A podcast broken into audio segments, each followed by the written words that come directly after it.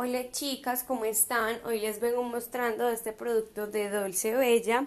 Es un antioxidante hecho a base de aceite de algodón, trae vitamina E y extracto de pepino.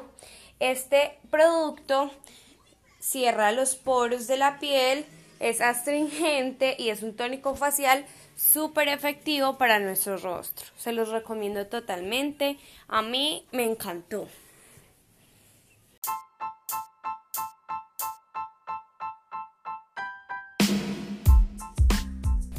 Muy buenas tardes. Hoy les hablaré de fútbol, así que de una vez hemos sabido esto, pues hay que recordar que aún teniendo la clasificación propia para el fútbol, que más adelante expresaremos como tareas de microestructuras y ejercitaciones en periodización táctica, hay que tener en cuenta todo el pilar fundamental del proceso de adaptación fisiológica y de organización de la carga que contiene más entrenamiento deportivo desde siempre, ya que las clasificaciones de los ejercicios desde las perspectivas del deporte contienen fútbol, también determina el rendimiento atlético, es decir, función u operativo, que está solidificado en dependencia del desarrollo de los diferentes medios de la preparación del deportista.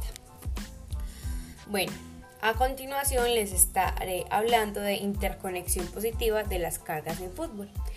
El fútbol, de los requerimientos energéticos y la interconexión de la carga de entrenamiento, las acciones del futbolista y su función en la cancha depende de la adaptación coherente de su entrenamiento. La sesión pieza minúscula y determina la planificación deportiva, aparte de contener los ejercicios que conforman la carga, requieren la interconexión de todo desde la esencia fisiológica y conducirlos correctamente desde su parte inicial y central hasta el final.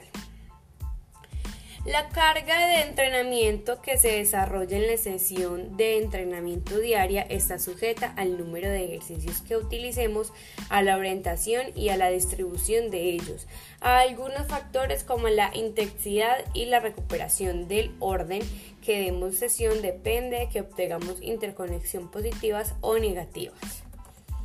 Es decir, que según su orden le damos a nuestros ejercicios el conocimiento que tenga para ellos desde energético nos ayudará a mejorar las adaptaciones. Si trabajamos ejercicios de carácter aeróbico después de cargas anaeróbicas alécticas, ejercicios de carácter aeróbico después de cargas anaeróbicas lácticas bajo volumen, ejercicios anaeróbicos lácticos después de cargas anaeróbicas alácticas obtendremos una interconexión positiva.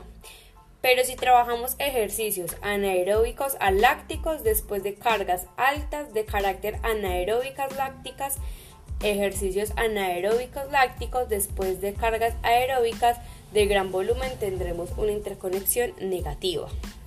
Muchas gracias por la atención prestada.